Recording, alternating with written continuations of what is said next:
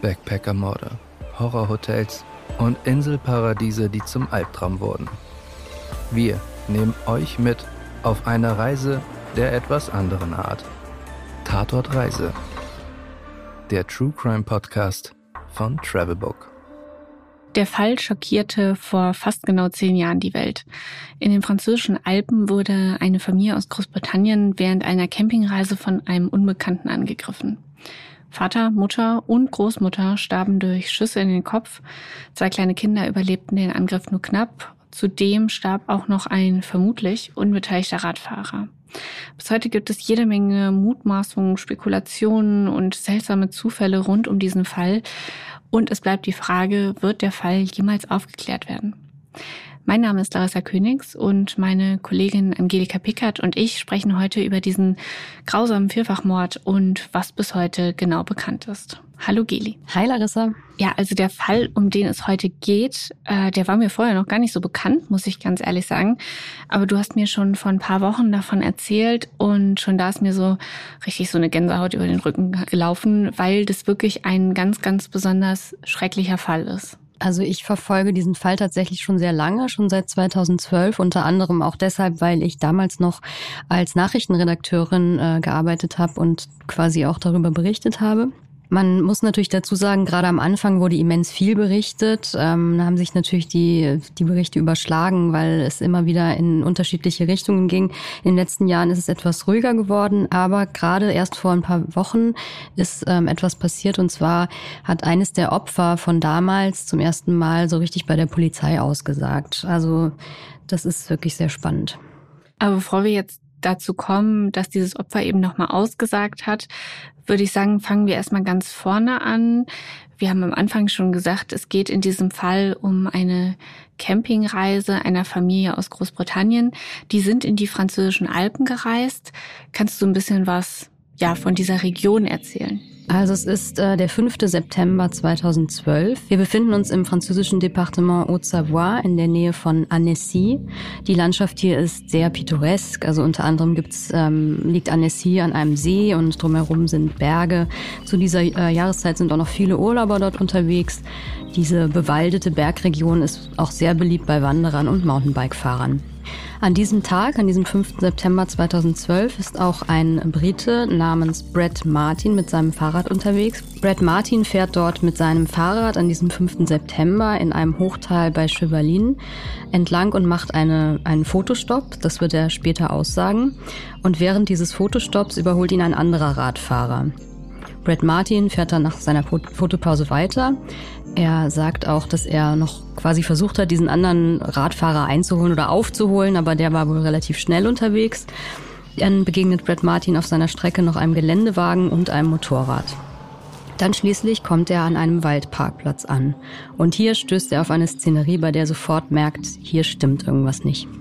An dieser Stelle jetzt noch mal kurz ein Hinweis. Die nächsten Schilderungen beinhalten grausame Details und wer mit sowas schlecht umgehen kann, sollte jetzt vielleicht lieber wegschalten oder in eine andere Podcast-Folge reinhören oder wenn ihr wirklich gar nichts mit sowas anfangen könnt, dann hört doch einfach in unseren anderen Podcast in fünf Minuten um die Welt rein. Das ist alles ein bisschen weniger drastisch als jetzt in den folgenden Minuten. Soweit jetzt die Vorrede. Geli, der britische Radfahrer Brad Martin, kommt nun, nachdem er da seinen Fotostopp gemacht hat und äh, die Straße lang gefahren ist, auf dem besagten Waldparkplatz an. Was sieht er dort? Ja, also zuallererst sieht er einen weinroten Kombi und die Hinterräder von dem Kombi drehen durch. Der hat sich quasi so ein bisschen in der Böschung festgefahren. Neben dem Kombi taumelt dann ein kleines Mädchen hervor. Sie ist blutüberströmt und ähm, äh, ja, er merkt gleich, das Mädchen ist schwer verletzt. Ähm, Brad Martin denkt zunächst, dass hier ein Autounfall passiert ist, ähm, auch eben wegen dieses Autos mit den äh, durchdrehenden Reifen. Mhm. Er bringt das Mädchen dann erstmal von dem Wagen weg und legt es in eine stabile Seitenlage. Wie es dann weiterging, hat er in einem Interview mit BBC News eine Woche nach der Tat geschildert. Ausschnitte dieses Interviews kann man in einem Video von AFP auf YouTube hören. Wir hören mal rein. Es sah ziemlich so aus, wie man sich einen Drehort von CSI Miami vorstellt. Es gab viel Blut und Tote mit Einschusslöchern in den Köpfen. Ich musste die Scheiben einschlagen, um ins Wageninnere zu gelangen, aber die Scheibe war ohnehin zerborsten. Ich sah Löcher und dachte, ist das ein Einschussloch? Ich hatte meine Fahrradhandschuhe an und drückte die Scheibe damit förmlich ein, und dann stellte ich die Zündung ab. Es wurde viel leiser, weil der Motor nicht mehr lief. Die Räder drehten sich nicht mehr. Und ich fing an, mir die Menschen im Innern genau anzusehen. Es wurde recht klar, dass ihre Verletzungen nicht zu dem passten, was man bei einem Autounfall auf einem Parkplatz erwarten würde.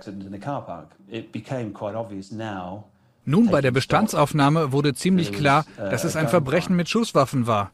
Und ich kriegte etwas Angst, denn ich dachte, vielleicht ist da bloß ein Verrückter im Wald. Das stelle ich mir aber auch wirklich krass vor. Man fährt da einfach so mit seinem Fahrrad durch die Gegend, macht irgendwie einen schönen Ausflug und guckt sich Fotos, äh, also will Fotos machen und macht irgendwie eine Fahrradtour durch eine idyllische Gegend und stößt dann auf so eine wirklich grauenhafte Szenerie. Also man kann sich das nicht vorstellen, was dieser Mann da wahrscheinlich erlebt hat. Also ich, wenn ich da hinkommen würde, ich glaube, ich wüsste gar nicht, was ich jetzt direkt tun würde. Wie hat denn Brad Martin in der Situation reagiert? Ja, also ich würde sagen, ziemlich geistesgegenwärtig. Er hat dann auch später mal erzählt, dass er ähm, früher Soldat beim Militär war und deswegen mit solchen Situationen ganz gut umgehen konnte und ähm, ja, da jetzt nicht so emotional re reagiert, sondern erstmal tut, was nötig ist. Ähm, er hatte keinen Handyempfang dort in den Bergen. Er ist dann auf sein Rad gestiegen, wieder bergabwärts gefahren und dann ist er einem Auto begegnet mit einer Gruppe Wanderern und mit deren Hilfe konnte er dann die Polizei und Rettungskräfte alarmieren. Die Polizei kommt dann ja auch relativ schnell und riegelt erstmal den Tatort weiträumig ab, wie Polizei das in so einem Fall auch tun sollte. Genau, das schwer verletzte Mädchen, das kommt natürlich sofort ins Krankenhaus. Sie hat eine Schussverletzung in der Schulter und einen Schädelbruch, weil, wie man später rekonstruiert hat, äh, der Täter ihr mit einem dumpfen Gegenstand mehrmals, vermutlich mit seiner Pistole, mehrmals auf den Schädel geschlagen hat. Das ist echt einfach alles so fürchterlich, ne? Ja, anhand des Autokennzeichens finden die Ermittler dann heraus, dass es sich bei den Toten um einen Touristen aus Großbritannien handelt, dessen Ehefrau sowie die Mutter der Frau. Das schwer verletzte Kind ist ihre siebenjährige Tochter. Aber jetzt kommt noch was Krasses. Es stellt sich nämlich heraus, dass die Familie zu dieser Zeit auf einem nahegelegenen Campingplatz Urlaub gemacht hat.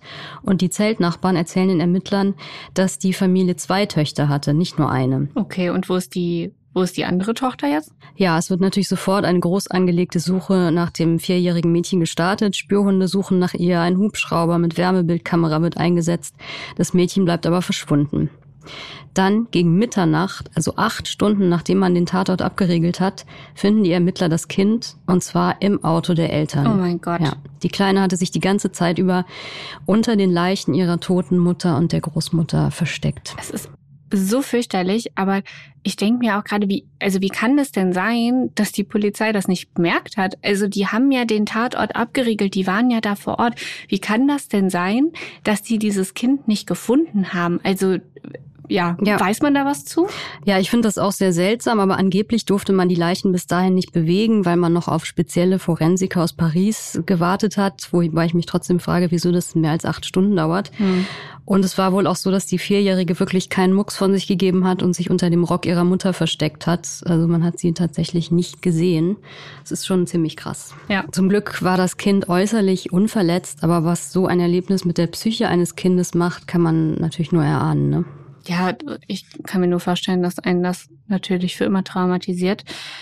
Du hast jetzt gerade schon so ein bisschen über die Opfer gesprochen. Also wir wissen jetzt, dass sie aus Großbritannien kamen, aber kannst du uns ein bisschen mehr über die Opfer im Allgemeinen erzählen?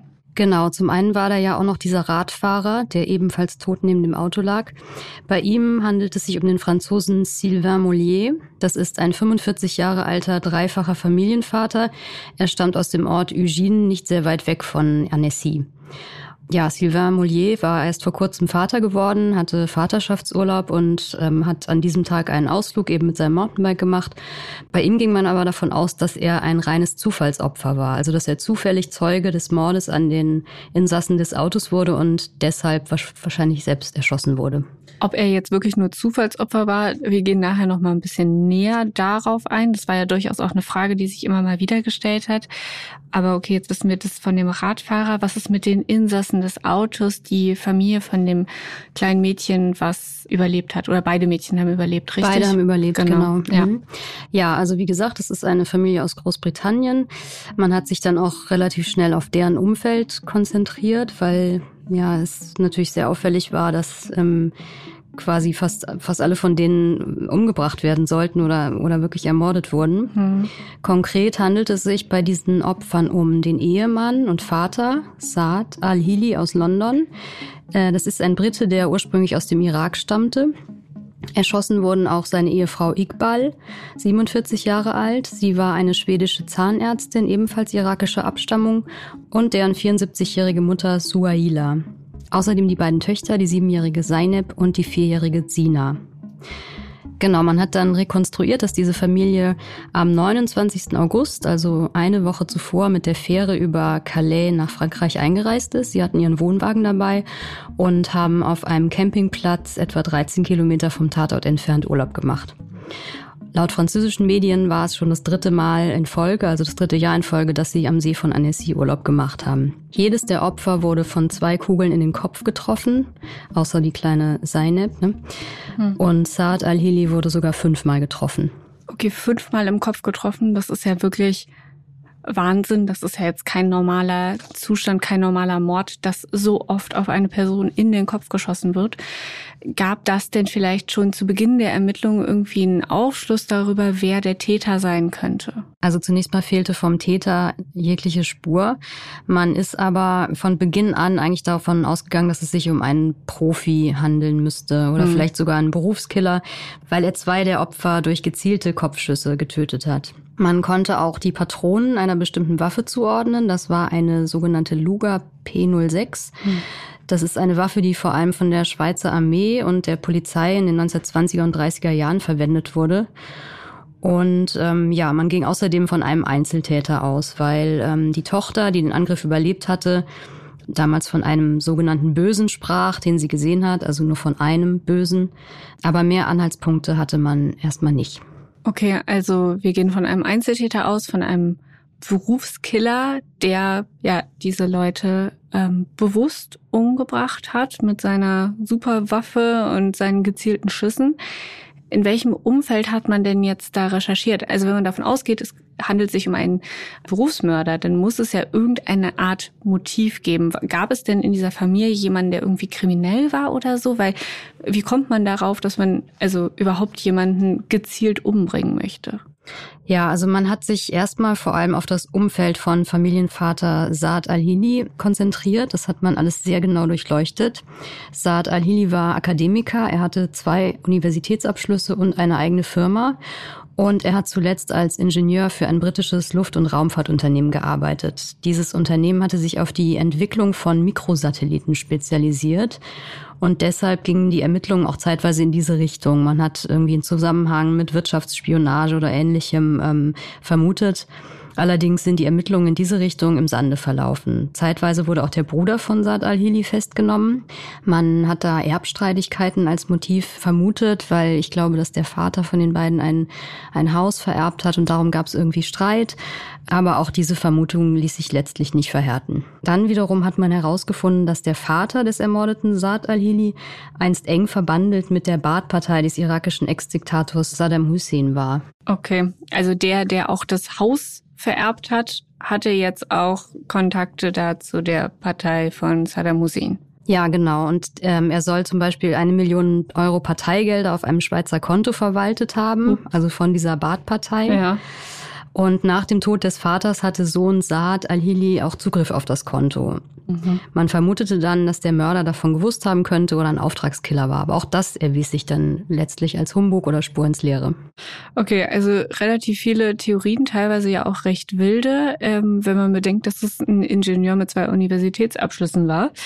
Gab es denn noch weitere mögliche Spuren und Motive, die vielleicht ein bisschen mehr Erfolg äh, gebracht haben, als jetzt das, was du gerade vorgetragen hast? Ja, Erfolg sei mal dahingestellt, aber Theorien gab es jede Menge. Ja. Wir haben ja jetzt viel über den Familienvater Saad gesprochen. Ähm, ich möchte jetzt aber mal auf die Frau zu sprechen kommen, nämlich Iqbal Al-Hili. Mhm. Das war die schwedische Zahnärztin, ebenfalls ähm, abstämmig aus dem Irak. Und ähm, ja, es gab in diesem Zusammenhang einen Zufall, wenn es denn wirklich einer war. Und zwar kam dann raus, dass sie von Februar 1999 bis Dezember 2000 schon einmal verheiratet gewesen war, und zwar mit einem Amerikaner. Mhm. Sie lebte damals auch in den USA, ließ sich dann aber scheiden und ist nach Europa zurückgekehrt. Angeblich soll ihr neuer Mann Saad von dieser Ehe nichts gewusst haben. Dieser Amerikaner und Ex-Mann von Iqbal ist am selben Tag wie seine Ex-Frau in den USA an plötzlichem Herzversagen gestorben. Nein. Ja, das war nur sieben Stunden nach der Ermordung seiner Ex-Frau. Ja, okay, krass. Aber also das hört sich für mich ja jetzt schon so an, als gäbe es da einen Zusammenhang. Also plötzliches Herzversagen kann ja circa alles sein. Also weiß nicht, wer ein, zwei True Crime Podcasts außer unserem vielleicht auch gehört hat oder ein paar Dokus gesehen hat. Äh, da gibt's ja eine Menge äh, Gifte und Medikamente, mit denen man plötzliches Herzversagen äh, herbeiführen kann, oder? Ja, da gibt's jede Menge, nur rausfinden wird man das wohl nicht mehr, weil das der Ex-Mann am selben Tag wie seine Ex-Frau gestorben ist, haben die Ermittler erst zwei Jahre später, also 2014 herausgefunden. Was einen auch vielleicht ein bisschen wundert, mhm. warum hat das so lange gedauert? Er ist deshalb, als er damals gestorben war, von seiner Familie in den USA ganz normal beigesetzt worden. Und im Jahr 2014 hat dann ein Untersuchungsrichter in Annecy mit Zustimmung des FBI die Exhumierung der Leiche beantragt.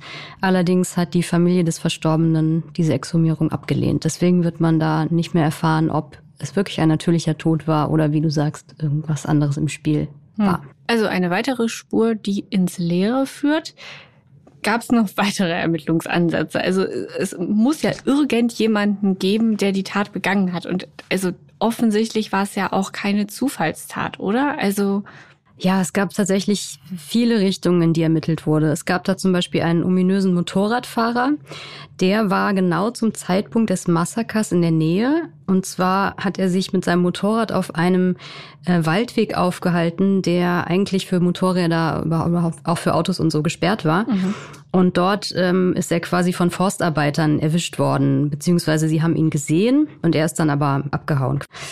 Dieser Mann hat sich aber nie als Zeuge gemeldet. 2013 haben die Ermittler dann ein Phantombild äh, veröffentlicht. Das waren die Forstarbeiter, die das quasi mit der Polizei zusammen erstellt haben. Man hat dann auch im Februar 2014 einen Mann festgenommen, von dem man dachte, das sei dieser Motorradfahrer.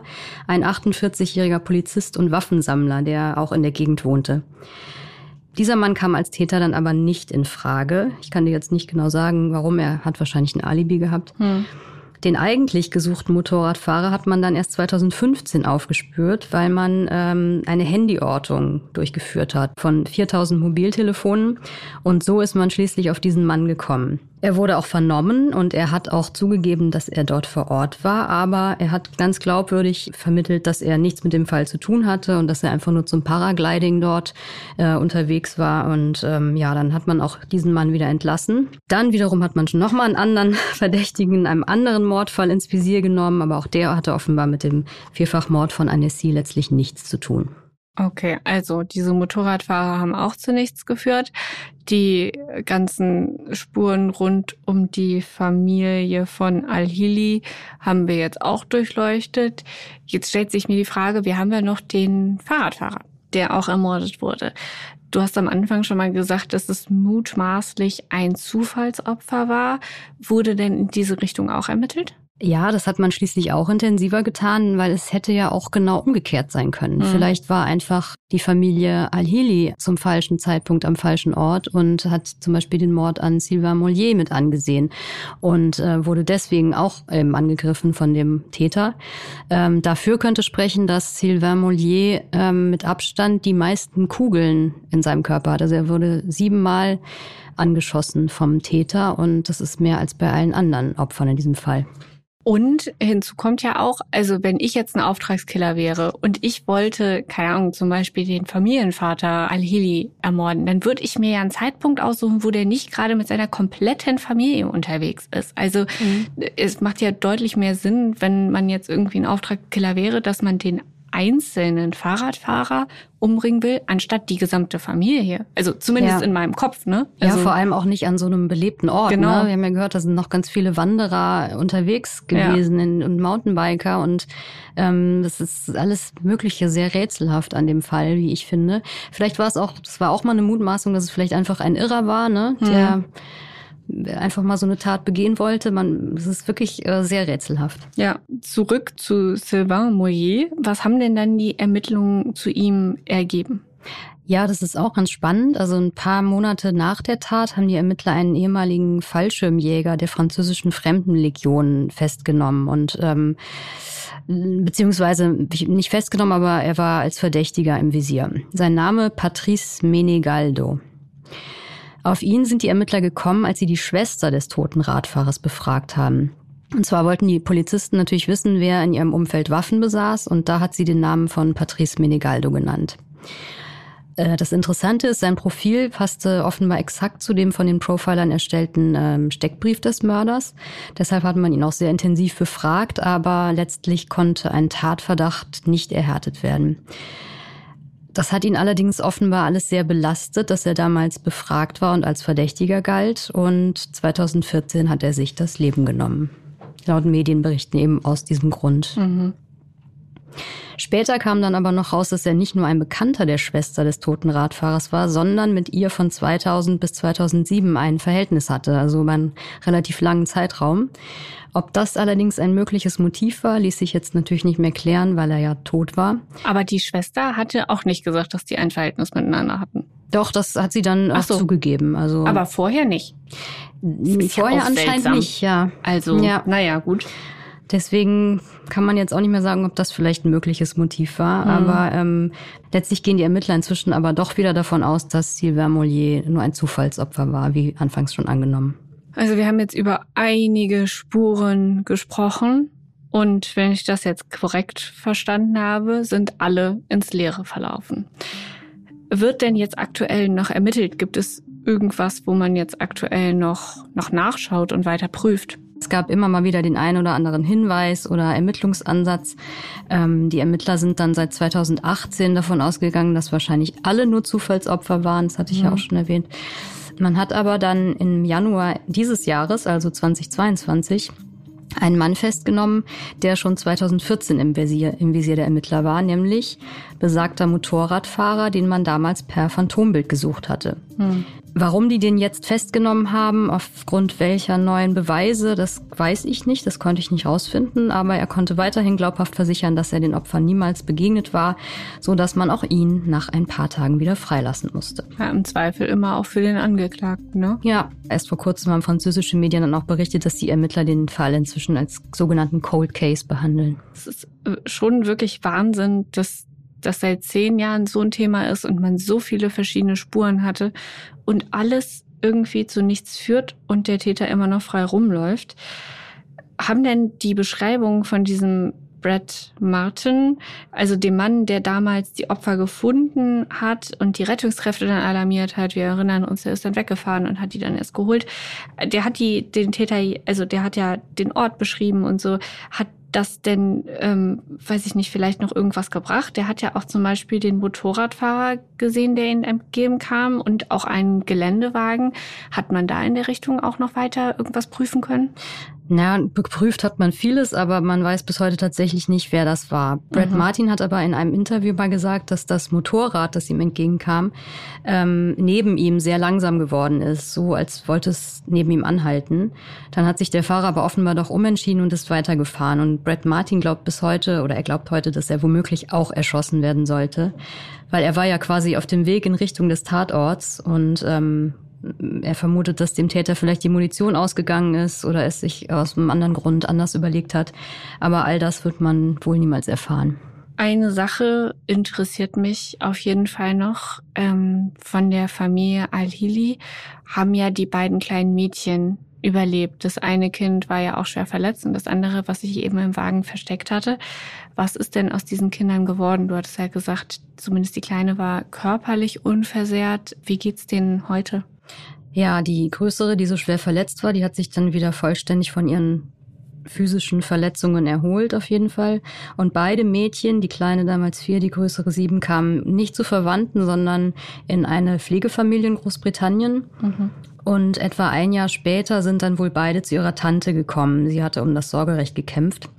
Allerdings ist es so, dass die Ermittler den genauen Aufenthaltsort der beiden Kinder streng geheim halten. Die Mädchen stehen unter Polizeischutz, weil man eben die Tat ja noch nicht aufgeklärt hat. Und wenn die Al-Hilis wirklich das Ziel waren von dem Täter, dann ähm, ja, ist das natürlich selbstverständlich, dass man den Mädchen dann noch Polizeischutz gibt. Ne? Hm. Ja, im Juni dieses Jahres hat man sich dann entschlossen, die ältere von den beiden nochmal zu befragen. Das ist die Seineb, die ist heute 16 Jahre alt. Sie hatte ja nach den schrecklichen Morden nur ausgesagt, dass sie einen einzelnen bösen Mann gesehen habe, aber an mehr konnte sie sich nicht erinnern. Jetzt konnte sie den Ermittlern aber tatsächlich ein paar mehr Details nennen. Das hat die Daily Mail unter Berufung auf die französische Tageszeitung Le Parisien berichtet. Und zwar hat sie den Ermittlern erzählt, dass ja die Familie im Urlaub war, das wussten wir ja schon, an, an diesem Tag eine Fahrt durch die Landschaft gemacht hat in der Nähe des Dorfes äh, Chevalin. Und dann seien sie an den Rand einer kleinen, mit Schlaglöchern übersäten Straße gekommen und Zeynep sei mit ihrem Vater aus dem Auto ausgestiegen. Sie erinnerte sich, den Radfahrer Sylvain Mollier gesehen zu haben, also da hat er wohl offensichtlich noch gelebt. Und während die anderen Familienmitglieder aus dem Auto stiegen, seien plötzlich Schüsse ertönt. Seineb wurde von ihren Eltern ins Auto zurückbeordert, aber dann packte der Schütze das Mädchen von hinten. Sie dachte zunächst, es sei ihr Vater, doch dann hat sie wohl die helle Haut und die nackten Hände ihres Angreifers gesehen und erkannt, dass es nicht ihr Vater sein konnte. Seineb hat sich dann noch gewehrt, konnte sich aus dem Griff aber nicht befreien und nach ihren Angaben trug der Mörder eine lange Hose und eine Lederjacke. Ja, und dann wurde sie ja mit einer Pistole geschlagen, hat auch eine Schusswunde erlitten und ähm, ist dann nach eigenen Angaben ohnmächtig geworden. Aber sie hat erst Schüsse gehört und dann haben ihre Eltern sie zurück ins Auto gebracht. Das spricht ja dafür, dass der Radfahrer als erstes umgebracht ja. wurde, was auch wieder dafür sprechen würde, dass er vielleicht das eigentliche Ziel war. Ne? Ja, so. Auch wenn die Polizei sagt, das ist ein Zufallsopfer, aber also so von meiner mhm. Wahrnehmung ja. aus, würde ich jetzt mal sagen, na ja, wenn ich ein Auftragskiller wäre, würde ich auch als erstes die Person umbringen mit sieben Schüssen die ich mhm. umbringen soll. Ja, Aber das stimmt natürlich. Man muss natürlich auch bedenken, dass das alles ewig her ist, ne? Und das Mädchen traumatisiert war und inwieweit die Erinnerungen dann wirklich übereinstimmen mit den tatsächlichen Ereignissen, das weiß man natürlich immer nicht. Aber ich habe auch sofort gedacht, okay, wenn sie zuerst Schüsse gehört hat, dann ist vielleicht doch der Radfahrer das Ziel gewesen. Ja, ist natürlich immer die Frage, wie, wie konkret sowas dann sein kann nach all den Jahren noch, ne? Aber immerhin ist es mal eine Beschreibung von genau. der Tat von, von einer Person, die eben dabei war. Genau, das ist quasi die erste Beschreibung von einer unmittelbar Betroffenen. Vielleicht bringt das die Ermittler ja doch noch irgendwie weiter. Das ist auf jeden Fall zu hoffen. Allein schon, damit die Töchter irgendwann eine Antwort haben, warum das alles passiert ist und warum ihre Eltern und ihre Großmutter sterben musste. Geli, herzlichen Dank, dass du uns von diesem ja wirklich schockierenden Fall erzählt hast. Ja, sehr gerne. Und wir freuen uns, dass ihr wieder reingehört habt bei Tatort Reise. Wenn ihr Anregungen, Kritik oder auch Lob habt, schreibt uns gerne an podcast.travelbook.de. Und hier nochmal der Hinweis für alle, die nach diesem schaurigen Mordfall vielleicht gerne etwas Schönes hören möchten. Unser zweiter Podcast in fünf Minuten um die Welt nimmt euch mit an die schönsten Orte der Erde. Schaltet doch da gerne mal rein. Und damit verabschieden wir uns für heute. Bis zum nächsten Mal. Ciao.